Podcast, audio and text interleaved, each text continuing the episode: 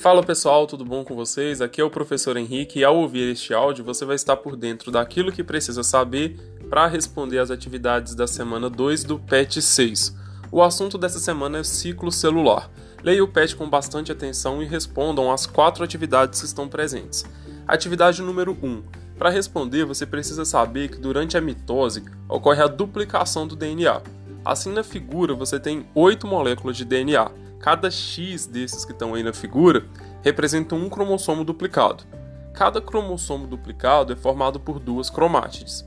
O número de cromossomos da célula, neste caso, é só contar o número de cromossomos duplicados já existentes.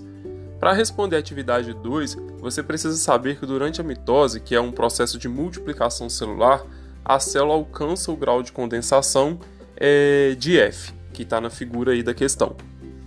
Para responder a número 3, você deve saber que a maioria dos neurônios não entra em divisão celular. Eles se mantêm com um número constante em termos da quantidade de DNA. Então você deve criar um gráfico com essa quantidade constante ao longo do tempo. Para responder a número 4, você precisa olhar o gráfico da figura anterior.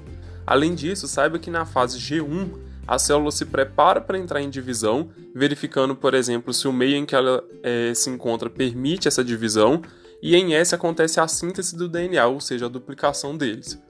É, se você ficou com alguma dúvida em alguma questão, entre em contato comigo. Um abraço e até a próxima.